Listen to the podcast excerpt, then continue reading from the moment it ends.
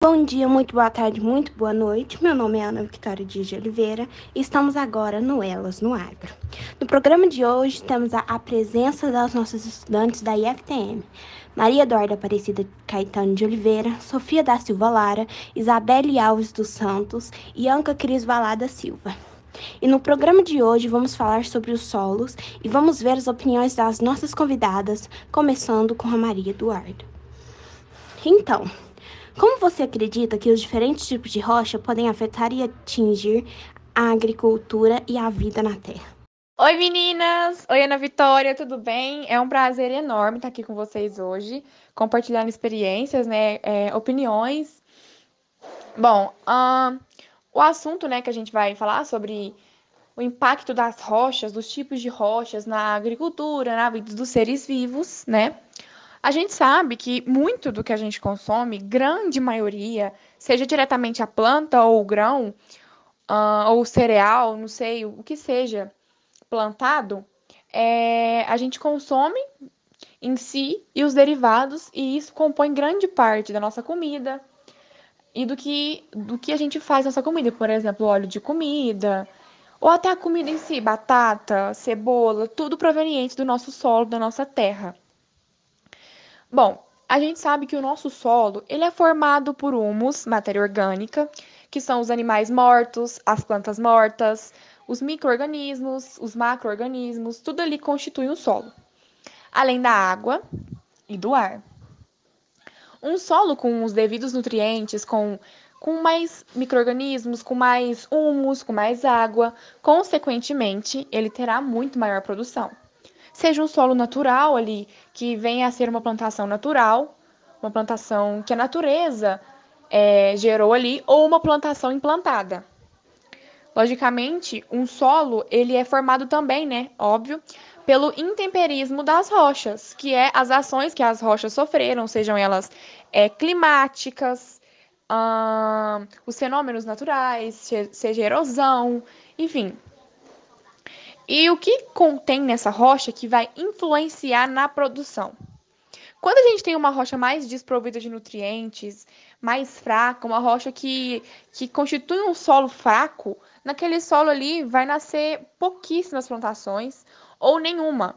O que também ali tira os, o bioma daquele local, os animais é, ali não vão ficar ali naquele local, vão procurar outros lugares, tipo animais herbívoros, insetos.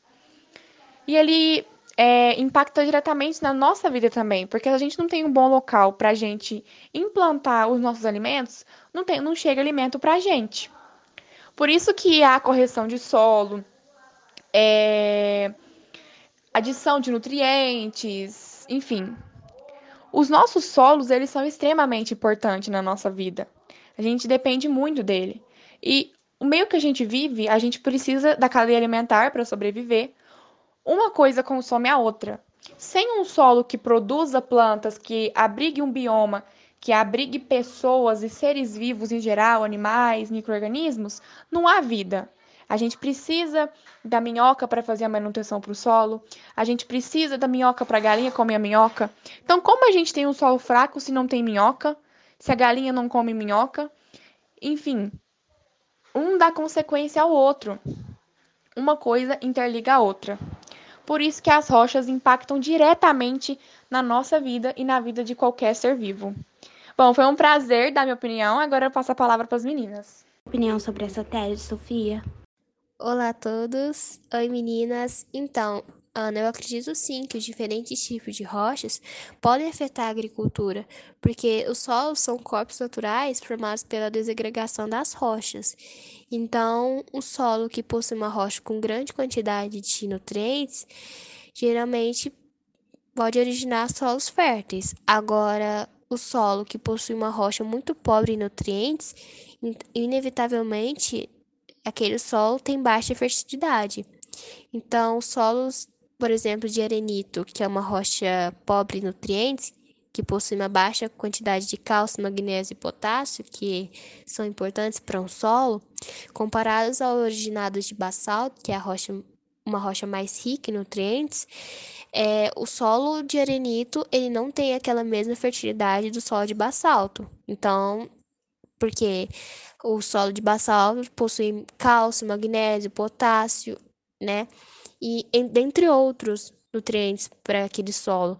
Agora o arenito não, que ele não possui, ele possui, mas é uma grande é uma quantidade mais escassa de cálcio, magnésio e o potássio.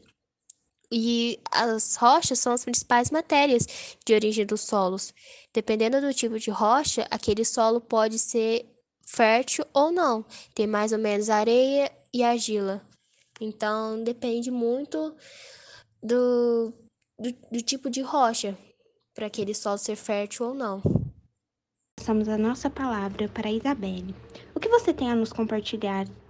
Olá a todos. Oi, Ana. Bom, eu acredito que as diferenças de rochas acabam sim afetando a agricultura. Depende muito dos tipos de rochas, como arenito, que não tem aqueles devidos nutrientes para desenvolver uma plantação legal. Mas também tem as rochas ricas em nutrientes, que possuem alta quantidade de cálcio, como as rochas balso.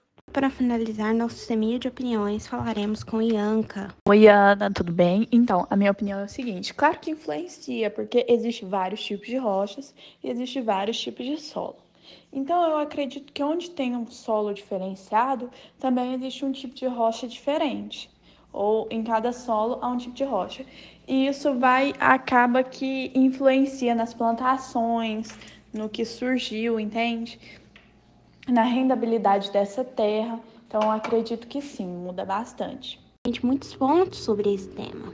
Acredito e espero que vocês tenham compreendido. Com essas explicitações das nossas meninas, acho difícil que não. E ficamos aqui com mais um Elas no Agro. Até a próxima e tenham um bom dia.